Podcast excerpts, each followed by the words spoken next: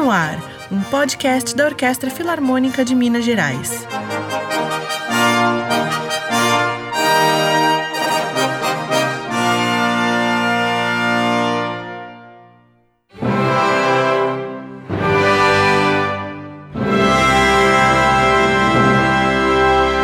Olá, este é o podcast Filarmônica no Ar, um programa realizado pelo Instituto Cultural Filarmônica.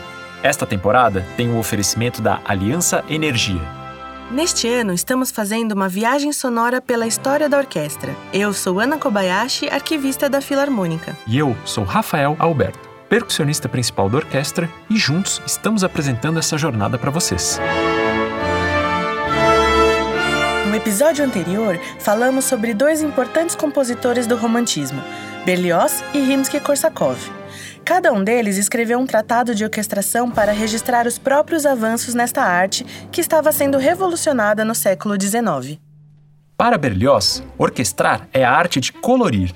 Com ele, a orquestra ampliou sua diversidade de instrumentos e a música, até então pensada pela lógica da melodia e da harmonia, começou a ser estruturada com base nos timbres dos instrumentos e de suas combinações.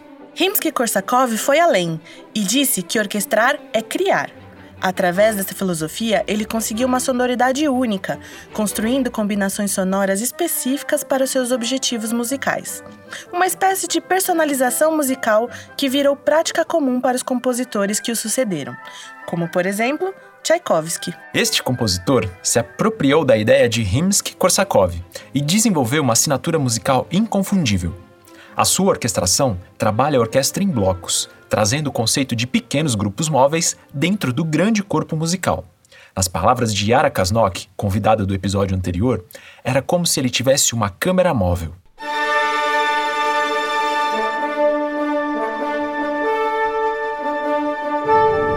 Agora que estamos contextualizados, vamos adiante com nossa história. No episódio de hoje, o terceiro de nossa trilogia sobre orquestra romântica, teremos a ilustre presença do maestro Fábio Mequete, para nos ajudar a entender o complexo universo do romantismo tardio de Wagner, Richard Strauss e Mahler. Maestro, seja muito bem-vindo ao podcast Filarmônica no Ar. É muito bom tê-lo aqui novamente com a gente. Bom, primeiramente, muito obrigado pelo convite e parabéns pelo projeto que vem dando muitos bons resultados. É, acho que o nível dos podcasts estão muito interessantes, seja para o leigo, seja para aquele que já tem algum conhecimento. Né? E, parabéns, vamos continuar nessa. Bem, eu gostaria de iniciar nosso bate-papo por Richard Wagner, compositor que alterou o curso da história da música e influenciou muito a produção orquestral dali em diante. Em sua opinião, quais foram suas contribuições para a orquestra? Não, certamente Wagner é uma figura-chave do, do romantismo né, do século XIX em vários sentidos. Primeiro, como uh, um transformador da ópera enquanto gênero né, formal. O conceito que ele traz é um conceito bastante único, né, que é o conceito do que chamava de Gesamtkunstwerk, que era o, a obra de arte total, ou seja, que a ópera seria não somente uma atividade ou uma expressão musical, mas ela teria que combinar todas as outras artes, né, formas de arte. E, de preferência, com a mesma pessoa fazendo tudo. Então, no caso do Wagner, por exemplo, você vê que ele escrevia o libreto, né? desenhava os próprios cenários, às vezes indumentária, além de escrever a música, logicamente, né? e eventualmente até desenhou seu próprio teatro, é o caso de Bayreuth, né? que foi um teatro desenhado com as ideias e com a visão de, de Wagner da, da, das necessidades cênicas, né? das necessidades acústicas dos teatros de ópera. Então é realmente uma figura marcante no século XIX. Né? É, a princípio, Wagner utilizava uma orquestra tradicional. Você pega as primeiras obras dele, como o Navio Fantasma, o próprio Lohengrin, né? você tem uma orquestra um pouco ampliada em relação àquela orquestra que a gente vê nas obras de Verdi, por exemplo, Bellini, Rossini, que, que são mais ou menos no mesmo período, um pouquinho antes. E nelas você vê a utilização daquilo que a gente chama de orquestra clássica tradicional, com uma adição aqui e ali de certos instrumentos pontuais, como o corno inglês, como o clarone, como ah, alguns instrumentos de percussão, né, harpa. Mas, eventualmente, Wagner começa a imaginar outras sonoridades, outras necessidades derivadas da própria necessidade do texto, da, do drama. Né? Então, quando ele começa a escrever o Anel dos Nibelungos, né, da sua tetralogia, a gente vai perceber que ele vai começar a introduzir outros instrumentos, como, por exemplo, as tubas wagnerianas que ele vai desenvolver, que tem uma sonoridade próxima dos eufônios de hoje em dia, né? uma sonoridade entre a trompa, entre a tuba, que é geralmente tocada pelos trompistas em si, né? mas com instrumentos com digitação diferente, etc. Então, exige um conhecimento técnico específico desse instrumento. É, outros instrumentos como a tuba contrabaixo também que ele usa. Né? É, praticamente os instrumentos de metal se ampliam muito com a, a, ideia de Wagner. Né? E ele busca essa nova tecnologia, vamos dizer, da época, baseada na necessidade artística. Assim como Berlioz fez no começo da, do século XIX. Né? E, e, com isso ele vai ampliando ainda mais essa gama orquestral que é, depois chega a situações como, por exemplo, Ouro do Reno, você tem oito trompas, ou tem seis harpas que ele recomenda, né? É, além de toda aquela orquestração envolvendo constantemente contrafagote, corno inglês, corno, é, requinta, clarone, né, que são instrumentos que vão sendo adicionados e não só é, pontualmente, mas permanentemente dentro da orquestra romântica.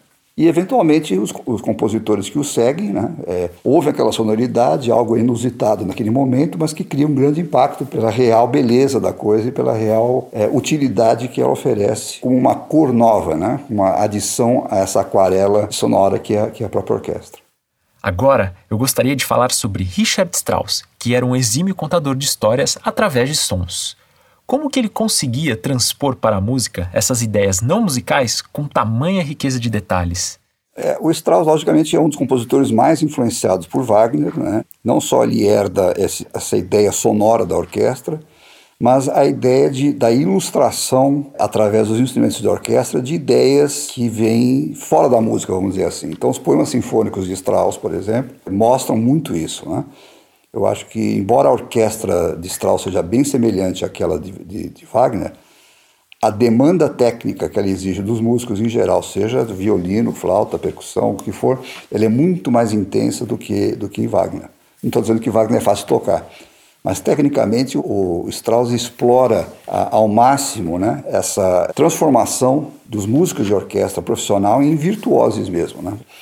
Então, a, a, a imaginação do, do, Strauss não vem necessariamente da, da, vontade de criar novas sonoridades ou novos instrumentos para adaptar algum tipo de, de vontade interna de expressão. Ele usa já os instrumentos que existem, mas começa a combiná-los de uma forma diferente, de explorá-los de uma forma diferente, para tentar justamente mostrar essa imaginação fértil que ele tinha do ponto de vista de lidar com personagens, com situações, né, com histórias dentro de, uma, um programa sinfônico, ilustradas pelos sons da orquestra. Então, por exemplo, quando você tem o Till Eulenspiegel, por exemplo, seria um Pedro Malazarte, assim, eh, alemão, né, um personagem humorístico, ao mesmo tempo que evoca ideias de, de rebelião, por exemplo, né?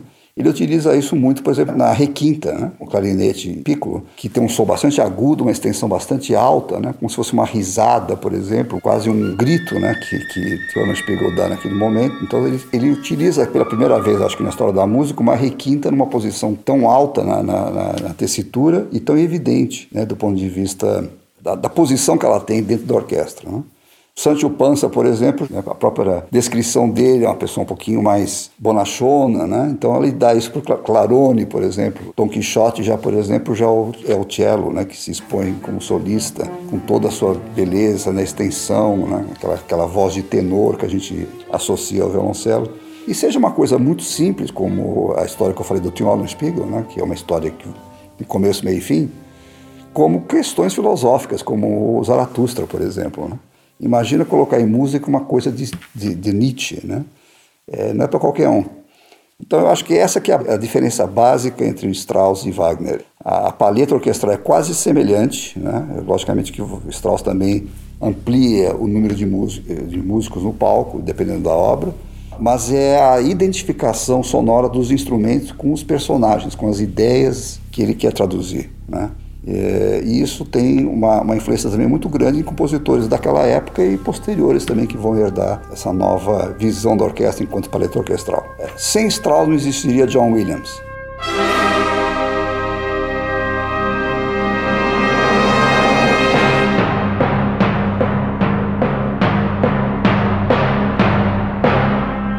Estamos ouvindo O Nascer do Sol, prelúdio da obra Assim Falou Zaratustra, de Richard Strauss. Ela foi composta em 1896, baseada na obra homônima de Nietzsche.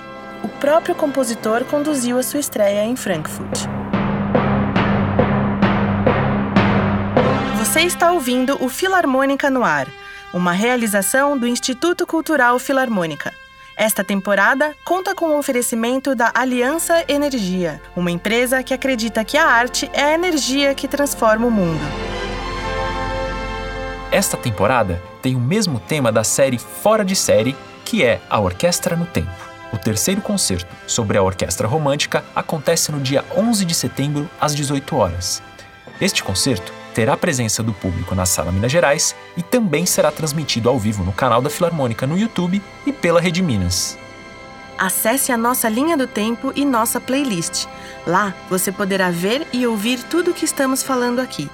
Os links estão na descrição deste podcast. Situe-se. Olá, eu sou José Soares, regente assistente da Filarmônica. Eu tô aqui para trazer um pouco de história para ajudar você a compreender melhor os episódios. Neste período, estamos em um mundo, sobretudo ocidental, cuja ideia de globalização germina e cresce exponencialmente. Contornos e formas dos territórios estão cada vez mais aprimorados pela cartografia, mas nós não estamos mais conectados somente pelos mapas. Não por coincidência, por exemplo, a abolição da escravidão nos Estados Unidos, um dos efeitos do fim da Guerra de Secessão, é apenas 23 anos anterior à Lei Áurea aqui no Brasil. Promulgada pela Princesa Isabel, este é um dos últimos marcos da era imperial que viria a terminar com a proclamação da República em 1889. E essa germinação também afeta o surgimento de movimentos que iriam compor o caleidoscópio de estéticas no século XX nas artes plásticas, desde o impressionismo de Monet até o pós-impressionismo com Van Gogh, passando por realistas, simbolistas e muitos outros mais. E vejam só, Algo que parece banal escutar uma música gravada não faz parte do cotidiano até 1888, com a invenção do toca-discos. Mas inventar o toca-discos não significa que foi o fim da música ao vivo, já que ao mesmo tempo acontecia a inauguração de orquestras e de muitos teatros e salas de concerto, sobretudo no novo continente. Podemos citar o Carnegie Hall em Nova York e aqui no Brasil, o Teatro Santa Rosa em João Pessoa, a Fundação Conservatório Carlos Gomes em Belém e o Teatro Amazonas em Manaus. Mas o que vem adiante é assunto para outros momentos. Obrigado e nos vemos no próximo episódio.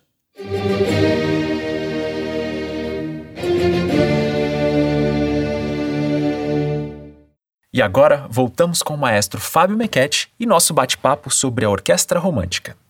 Maestro, agora é hora de falarmos sobre um compositor por quem você tem bastante apreço, Gustav Mahler. Em suas orquestrações é possível escutarmos os extremos, passagens camerísticas em pianíssimo, lado a lado com passagens arrebatadoras e orquestrações enormes, incluindo coro, solistas e órgão. Em sua opinião, que posição Mahler ocupa na história da música e qual o seu legado para a orquestra? É, o Mahler também ele se aproveita muito das ideias e das questões que Wagner levantou. Nós temos que lembrar que Mahler era, acima de tudo, um regente, na época, mais do que compositor, né? e a, a música dele reflete muito essa função do regente.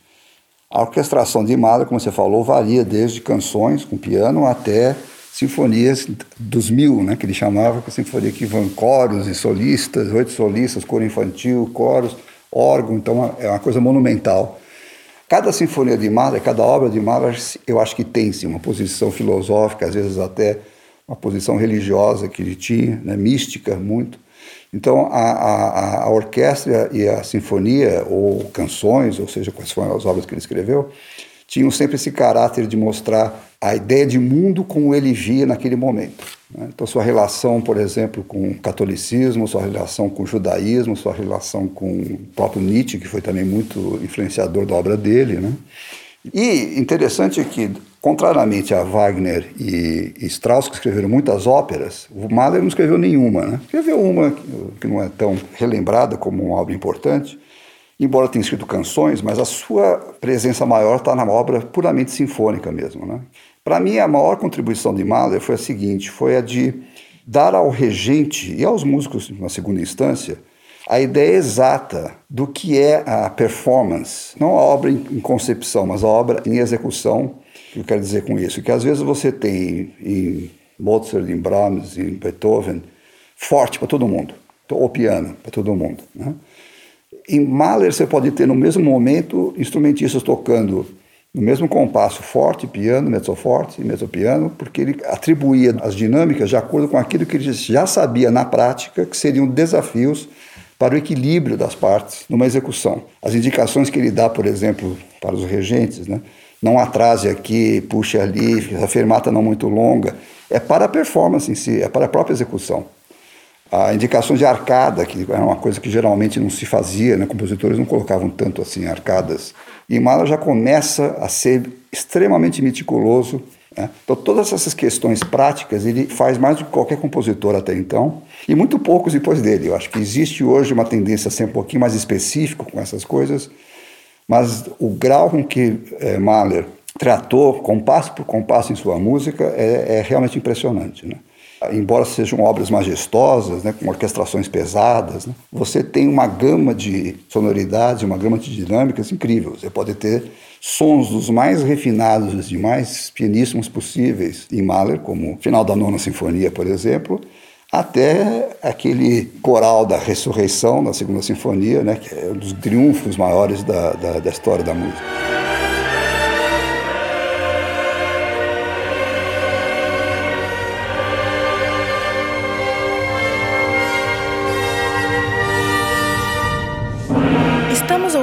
Quinto movimento da Sinfonia número 2 de Gustav Mahler, conhecida como a Sinfonia da Ressurreição. A obra tem duração aproximada de 80 minutos e foi composta entre os anos de 1888 e 1894. Observe a grandiosidade da orquestração.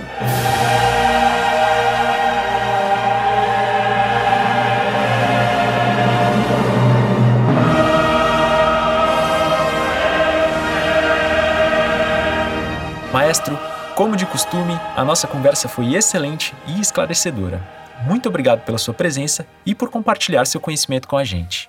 Obrigado pelo convite.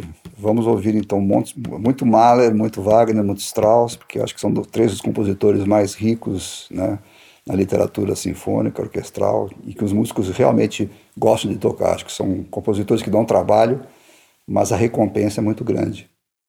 Estamos chegando ao fim de mais um episódio. Aproveite e entre na sua plataforma de podcasts e siga o Filarmônica no ar. Assim, você será notificado sobre nossos lançamentos e ficará conectado com a gente. Aliás, compartilhe com seus familiares e amigos. Em nosso próximo encontro, teremos a jornalista Camila Fresca para falar sobre a orquestra moderna do início do século XX. A programação completa da Filarmônica você encontra no nosso site filarmonica.art.br. E para ficar por dentro de tudo o que a gente faz, é só seguir o arroba filarmônicamg no Facebook e no Instagram.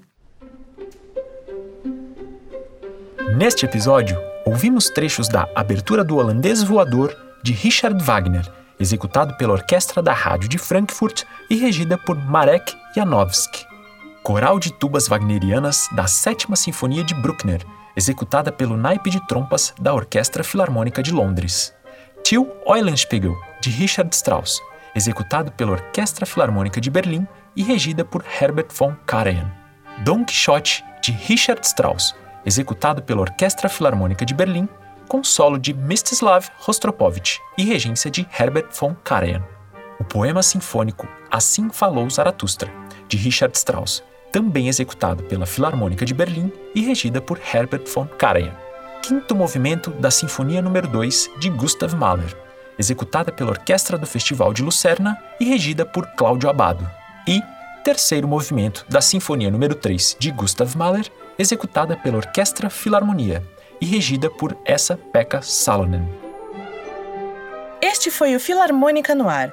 Roteiro e apresentação de Rafael Alberto e finalização de som de Ariel Henrique. Participação de Ana Kobayashi e José Soares.